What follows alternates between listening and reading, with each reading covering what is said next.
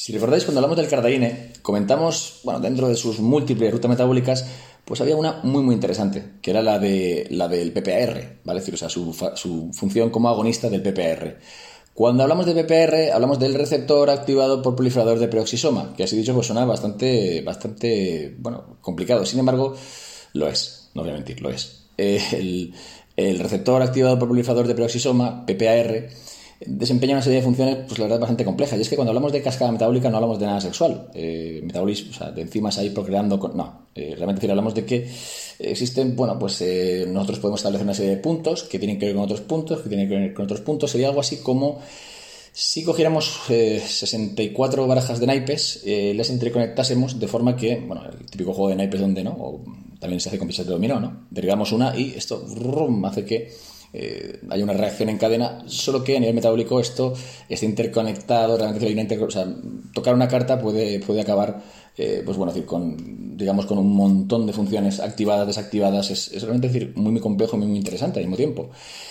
El receptor activo del proliferador de peroxisoma, el PPAR, no lo es menos. De hecho, tiene una serie de funciones pues, esenciales bastante diversas, tanto en diferenciación celular, lo cual es muy interesante en deportistas, eh, obviamente en todos los seres humanos, pero dado que siempre estamos en un intercambio, ¿no? en un recambio eh, celular, pues es bastante interesante. El tema del desarrollo mismamente celular, que obviamente pues en nuestro caso es muy, interesante.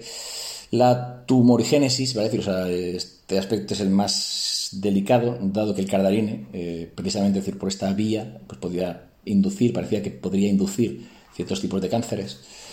Eh, y sobre todo, y aquí es donde, donde saca, ¿no? donde da el do de pecho, el metabolismo de carbohidratos, lípidos y proteínas. Y aquí es donde el cardaline realmente tira la releche. Mm, realmente decir, el cardaline funcionaba decir, como, eh, como, agonista de receptor PPR de tipo delta.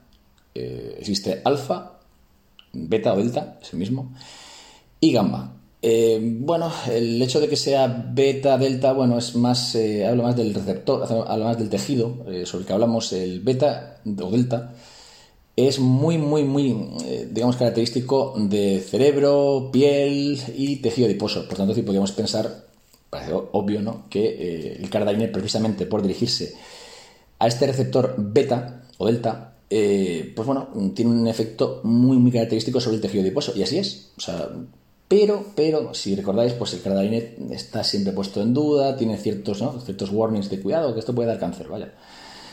Sin embargo, existe un fármaco eh, que también es eh, un agonista de dicho receptor, de receptor PPR. Sin embargo, eh, aunque lo conocemos, pues mm, rara vez se suele hacer una vinculación entre, entre este fármaco y la vía PPAR. sí que habréis visto algunos preparadores que dicen, usad, usad este fármaco, telmisartán porque induce la pérdida de grasa, en fin, muchas veces no saben muy bien por qué. Bueno, pues eh, viene por aquí, porque es un, eh, es un agonista eh, PPAR gamma. Esto suena como, ¿no? Esto suena muy, muy raro, como los caballeros del zodiaco o algo así. Bueno, el receptor gamma es aún más interesante, si cabe, que el delta, porque realmente decir, interviene, existe delta, existe, perdón, gamma 1, gamma 2, gamma 3, o sea, es como el más complejo de todos los, de todos los de todos los EPR. Mm, y por tanto, también es el que toca más vías metabólicas, ¿no? El tema de las barajas y demás, pues, bueno, pues aquí, aquí eh, eh, a nivel de ruta metabólica, pues eh, interviene tanto en corazón, músculos, tejido adiposo vía, vía, vía gamma 2, también sobre, intestino, sobre los intestinos, ¿vale? o sea, gamma 3, también a nivel, a nivel inmune, vía, vía también gamma 3. Esto es realmente si existiera un receptor eh, PPAR eh, interesante, por encima del, beta-delta sería precisamente el gamma. Y el temisartán es específicamente un eh, agonista parcial de, de, PPR gamma. Y es aquí donde viene interesante, ya, que mientras que el cardaline tiene como una especie de contrapeso de precio a pagar, el telmisartán parece que no. Cuando se han hecho estudios comparativos entre los diferentes bloqueadores del receptor de la angiotensina 2, por decir los ARA2, pues bueno, el temisartán siempre destacó, pues bueno, pues dentro de sus cualidades en cuanto a efectos secundarios, efectos eh, positivos, efectos eh, farmacológicos, pues bueno, era bastante interesante respecto al olmesartán o cualquier tipo de, derivado. Sin embargo, el temisartán poco a poco se fue haciendo con un poco con el, bueno, con el, se ganó un poco el favor de los usuarios, eh, sin saber muy bien por qué, ¿no? Bueno, sí, se toleraba bien, era... Pero es que, decir, eh, mucha gente empezó a experimentar un efecto secundario, entre comillas, que era pues la mejora en general, la mejora pues, de, la, piel, digamos, eh, se empezó a hablar del temisartán como anti-aging, ¿no? Antiedad. Y había una función que empezó a observarse que era, eh, yo creo que fue en Japón, que fue la de la pérdida de peso, pero aumento de masa muscular. esto en realidad, es decir, cuando lo observamos, lo que sucedía era que los sujetos perdían grasa al mismo tiempo que mantenían la masa muscular. Por tanto, decir, en realidad lo que estaban perdiendo, estaban perdiendo peso básicamente de grasa, sin tocar la vía muscular. Y esto es realmente interesante, ya que para muchas personas, pues esta es la, el, digamos, el camino a seguir, ¿no? Realmente decir, no, no buscamos ya aumentar o bajar de peso, sino sencillamente eliminar la grasa. No solo eso, sino que en los estudios se vio que, mm, a diferencia decir, del cardarine, que esto lo pongo en cuestión, puesto que no sabemos si realmente cardarine eh, realmente decir, es carcinógeno, o sea, si, puede producir cáncer. Esto es algo que está, como ya os dije en otros eh, podcasts, bastante en cuestión. Lo que sí que parece seguro en el termisartán, que aparte es un fármaco que por suerte, eh, a diferencia del cardarine, ha sido empleado de manera masiva, tenemos estudios bien, bien desarrollados, os, pondré links. además tenemos toda la experiencia clínica. Esto es, no es un fármaco decir, underground, que no, no, esto es un fármaco decir, de, de dispensación, pues imaginaros, masiva, ¿no? Entonces, realmente el, temisartán se ha convertido en un fármaco hiper interesante.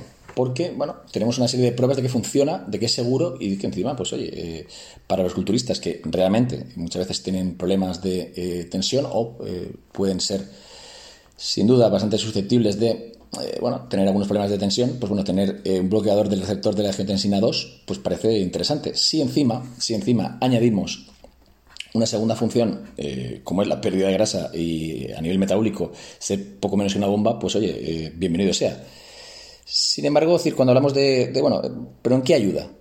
Cuando observamos todos los efectos y vías de actuación del eh, realmente flipamos, porque, en fin, eh, son muy, muy amplias. Para comenzar, en cuanto a la dislipemia, mejora el HDL, eleva el HDL, mientras que parece ser que reduce levemente o no tiene mayor efecto en el LDL. Pero bueno, ya en sí esto es eh, bastante más de lo que algunas estatinas, de estas que se aceptan de manera tan alegre por parte de los médicos, pues tiene, ¿no? O sea, estamos hablando de un fármaco que no está diseñado para esto. Sin embargo, mejora eh, el perfil lipídico. También eh, interviene en la elevación de la adiponectina. Eh, si, bueno, lo, Ismael Galancho creo que ha hablado bastante del tema y demás, pero para, los que no la, conozcáis, os lo digo, adiponectina, podéis buscar, es bastante interesante porque básicamente es una hormona que, bueno, eh, tiene relación con el estrés oxidativo, con el envejecimiento, eh, lo llaman también la hormona quema grasa, ¿no? Esto es un poquito, bueno, pues sí, tiene ciertas funciones eh, en el metabolismo de la glucosa, mejorando la sensibilidad a la insulina, pero también, bueno, digamos que dirige, dirige al cuerpo, para decirlo, de algún modo, siendo un poco chusco, bueno, hacer uso de sus depósitos de grasa. Esto es, básicamente es un acelerador metabólico, si lo preferís. Bueno, pues el temisartán actúa elevando la adiponectina. Pero ya digo, eh, no es el único efecto. Cuando hablamos del temisartán, eh, que tiene múltiples efectos, es que son realmente eh, brutales, o sea, son, realmente decir, muy, muy amplios. también se, vio el efecto sobre la resistencia a la insulina, que ya veis que puede estar relacionado con la adiponectina. Pero además, ya no solamente esto, sino que parecía, parecía que incluso en personas que tenían ciertas, digamos, resistencias de tipo eh, irreversible. Esto es, pues, prácticamente una, iban a caer una diabetes tipo 2 eh, y, bueno, ni la metformina, ni ningún tipo de biguanida, ni ningún tipo de fármaco similar conseguía tener ningún efecto sobre, sobre la resistencia a la insulina. Bueno, pues el temisartán bueno, parecía demostrar que sí que tenía un efecto positivo, con lo cual, incluso para la salud, eh, pues tiene, tiene realmente decir aquí un, un, elemento bastante interesante. Y de nuevo, eh, si se quedase aquí, el efecto que tiene, que tiene el temisartán, pues diríamos, bueno, de acuerdo. Pero recordad que el, objetivo primordial es, eh, es el de reducir la tensión arterial y lo consigue. Por tanto, estamos hablando de un fármaco que tiene otra serie de efectos. O sea, eh, yo personalmente tomaría el temisartán incluso aunque fuera un, digamos, eh, un fármaco eh, hipotensor mediocre. O sea, aunque no tuviera un efecto demasiado, demasiado marcado eh, sobre la tensión, sería interesante. Y sin embargo, y sin embargo tenéis que tan cuidado porque sigue siendo uno de los fármacos de referencia para reducir la tensión arterial. Por tanto, estamos hablando de un fármaco milagro, ¿no? De esos que, actúan por todas las vías. Eh, también, bueno, eh, factores inflamatorios, pues tiene, eh, se habla de, que tiene efectos sobre, sobre la inflamación vascular, ¿vale? O sea, reduciéndola vía interleucina o interleuquina 6. básicamente, pues reduce, reduce todo lo que viene a ser la inflamación gástrica, la inflamación, de, la inflamación sobre intestinos, que también es muy interesante en culturistas y parece tener ciertos efectos mm, protectores frente a algunos tipos de cáncer, lo cual es el efecto totalmente contrario y antagónico al del cardarine, ya digo, entre comillas, puesto que no sabemos realmente realmente decir si esto es así, así, o bueno, o si Cardarine realmente eh, fue víctima de, estudio, ¿vale? y el estudio fue mal diseñado.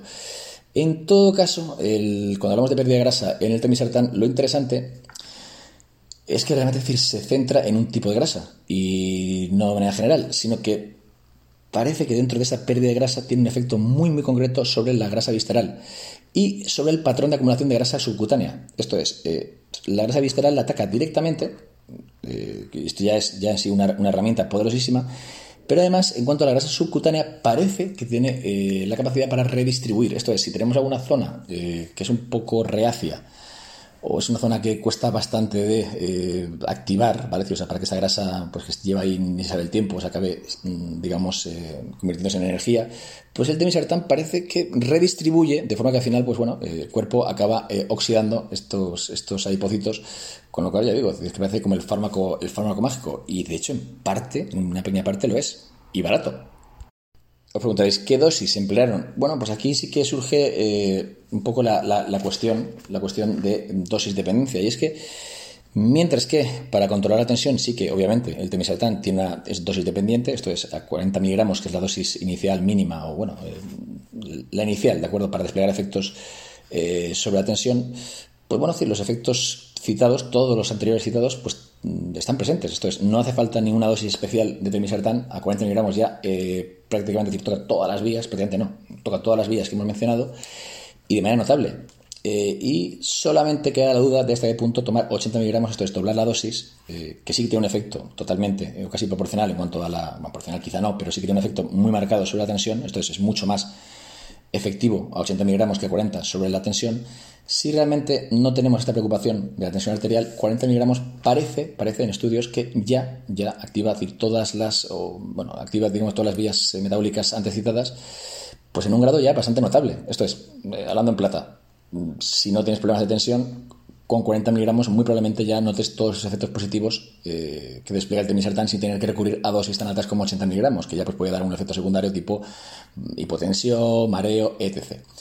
A reseñar varias cosas, pues está muy de moda esto de mezclar fármacos en plan de decir, bueno, si tiene tensión alta, pues te voy a dar 20 fármacos para absolutamente lo mismo. Cuidado, eh, para empezar, el termisaltán, como todos los eh, ARA2, eh, pues es, es hipercalemiante, para decir, o sea, en ese sentido de decir, pues acumula potasio y esto pues puede no ser demasiado interesante en determinadas, en determinadas circunstancias. El mundo de la farmacología es bastante complicado y bastante, en fin, delicado eh, a la hora de poder hacer afirmaciones eh, rotundas. Mínimamente, mínimamente a veces cuesta hacer una afirmación, aunque sea más que rotunda, aunque sea simplemente tímida. Eh, sin embargo, bueno, vemos que hay ciertas personas, ciertas, ciertos corrientes de pensamiento, es decir, que, bueno, ante cualquier tipo de eh, estudio preliminar o de corriente de pensamiento, pues se adhieren a ella, puesto que, bueno, la, ciencia dice, la ciencia respalda, la ciencia obviamente no respalda una puta mierda, la ciencia no funciona así, la ciencia funciona de manera dinámica y siempre sujeta a, bueno, a ensayo-error y eh, a, prueba, ¿no? Y uno de, las, eh, de los principios que quizá estas corrientes de pensamiento que les ha dado decir por mezclar ramipril con temisartán y un metabloqueante, pues todo eso tiene un noble comienzo y es que, eh, aunque hace ya bastante tiempo eh, se planteó la cuestión de que eh, el Temisertán, por ejemplo, y el Ramipril pudieran ser, pongo este ejemplo, como cualquier otro tipo de combinación ARA2-ECA, ¿de acuerdo? Decir, ahora comentaré. pero bueno, combinar ambos, pues bueno, era como atajar el mismo problema por dos vías diferentes. Esto es muy goloso, esto es muy bueno, porque claro, el Temisertán al fin y al cabo es es un antagonista eh, antagoniza específicamente los receptores de la angiotensina eh, tipo 2, ¿vale? O sea, es un, es un digamos, eh, funciona realmente, realmente sobre, sobre el tejido. El ramipril, por contra, funciona de manera indirecta, no actúa sobre el receptor, sino que realmente es un inhibidor de la enzima conversora de la angiotensina. Esto es, funcionan de manera complementaria. Entonces, ostras, qué bien, ¿no? Qué, qué interesante. Si encima metemos a la ecuación un beta bloqueante que, oye, pues tiene efectos cardioprotectores y puede eh, incluso decir, eh, hacer que una hipertrofia ventricular izquierda, aunque sea benigna, pues, oye, eh, esté controlada, pues tenemos todo el tema coronario controlado. tema renal, coronario, vamos, eso es perfecto. Encima tenemos los efectos del temisartán, cojonudo. Sin embargo, esta teoría de mezclar a cachipompa, pues ha resultado que es bastante perjudicial. De hecho, después de un tiempo se plantean los los nefrólogos sí no han sido un poco eh, happy hour, ¿vale? O sea, han sido un poquito felicianos. ¿Por qué? Porque realmente decir, o sea, eh, ¿para qué solucionar un problema por dos vías si por una sola vía se soluciona? Esto es, eh, si tienes hambre, pues puedes comer, por ejemplo, decir, arroz con pollo, o puedes comer, por ejemplo, mm, no sé, ternera con pimientos. Pero puede ser que al mezclarlo aquello no, no dé de sí. Quiero decir, o sea, no tienes realmente decir que usar todo lo que esté a tu mano, todo lo que esté en tu en tus manos para poder controlar o para poder eh, generar un efecto positivo. Y de hecho aquí, eh, cuando los nefrólogos, también algunos cardiólogos, eh, abogaron por el uso de, de un ARA2 o de un ECA combinados, pues buscaban este efecto mágico para poder reducir la dosis de ambas, ¿no? en lugar de usar una gran dosis de uno de los dos fármacos, pues vamos a reducir la dosis de ambos y usarlos de manera combinada. el resultado ha sido mm, de verdad muy negativo muy negativo, es decir, tanto a nivel cardiológico, eh, cardíaco como a nivel, eh, como a nivel mm, sobre todo renal. Eh, ha habido bastantes, en fin, mm, la estadística parece bastante, bastante poderosa, ¿no? Decir, no hay ninguna ventaja añadida, ninguna. De añadir realmente decir un pues sea ramipril, enapril, cualquier tipo de, de a un tratamiento con, con un ARA2. Esto, no hay ninguna necesidad de añadir enalapril o ramipril al uso del temisartán. De hecho, es que es contraproducente porque mm, aumenta con una estadística bastante significativa los riesgos cardíacos, los riesgos renales, eh, en fin, pues incluso parece anular ciertos, todos los efectos que he dicho del temisartán sobre, sobre, ¿no? sobre la juventud y pues bueno, parece decir que, que, aquí al combinarse pues tienen efectos un poco, bueno, eh, no voy a decir que el, que el enalapril te envejece, pero sí que parece decir que en el temisartán parece no desplegar estos efectos. Por tanto, aquí es la idea de que mm, a veces menos es más. Eh, básicamente, si tienes un fármaco que hace una acción bárbara, ¿para qué narices te complicas? No solo eso, sino que mm, la acción, la añadidura eh, de usar beta bloqueantes es ya el colmo, porque eh, los tres fármacos, un beta bloqueante, un ECA y un, un IECA y un ARA2, eh, realmente los tres fármacos, los tres fármacos tienen una acción, eh, digamos, hipercalémica, o sea, generan una hipercalemia, un exceso de potasio. Y creedme, un, digamos, una bajada de potasio obviamente es negativa, pero una subida de potasio puede ser letal. Imaginad, por ejemplo, que ya a alguien se le ocurre pues, añadir a la mezcla al lactone, que sería un ahorrador de potasio. Que sí, que es diurético, pero sobre todo es un ahorrador de potasio. El efecto podría ser letal. O, mismamente, el hecho de combinar eh, ramipril, por ejemplo, con temisartán y un metabloqueante, pues podría ya dar una hipercalemia que a poco que nuestra dieta fuera ligeramente rica en potasio, pues el resultado podría ser fatal. O sea, podríamos tener un resultado contrario. Básicamente, huid de complicaciones y al final aplicar la navaja de Ockham. Eh, la, punto, la, manera más fácil de ir de punto A al punto B, eh, la, más corta de hecho, es la línea recta. Complicados lo mínimo y dado que hay gente que critica, como yo, el hecho de tomar muchos fármacos, yo también estoy de acuerdo. Realmente decir esto es válido tanto para la química, digamos, eh, tanto para los esteroides anabólicos, hormonas, ¿vale? decir, la gente que aboga por, por, por no combinar fármacos, por ser, digamos, eh, monoterapia y demás, cosa que en parte yo apoyo, eh, bueno, pues eh, si sois de este parecer, que veo totalmente respetable y yo en parte sí puedo compartir, oye, a la hora de usar fármacos para la salud, pues hacer lo mismo. Decir, no, de verdad, no por meter más cosas vamos a estar más saludables o vamos a... Para esto responde más a un mecanismo, pues bueno, quizá muy humano, ¿no? De, de, de cuanto más mejor, no. ¿vale? Si empleáis, eh, realmente decir un ARA2, eh, en concreto, decir, no os aconsejo ningún otro, ningún otro antagonista receptor, o sea, de receptor. Eh, si usáis temisartán, no uséis nada más, ya está, suficiente. O sea, tiene otros efectos positivos sin ningún negativo. ¿Que tenéis efectos mm, que con el temisartán a 40 no conseguís manejar la tensión? Bueno, pues ya plantearos si debéis manejar eh, dietas y de manejar realmente decir los fármacos, los fármacos que estéis empleando o si eh, vuestro doctor os los prescribe, pues elevar la dosis. Pero desde luego decir, eh, mezclar como si esto fuera, ¿sabes? bueno, quimicefa fármacos al tuntún eh, y basarte en estudios de 1980, pues no, de verdad, no lo hagáis, ¿vale? No lo hagáis. Y solo tenéis que ir a la bibliografía moderna y todas las recomendaciones... Eh, ya digo, esto no es nuevo, esto ya tiene años, pero parece que vamos con retraso. Mm, si dudáis de si usar una cosa u otra, porque José Miguel nos dice esto, mm, directamente, iros directamente decir a los estudios últimos y todas las recomendaciones. No se recomienda combinar eh, un ARA2 con un IECA. No, fin. Y un bloqueante junto, menos. Fin.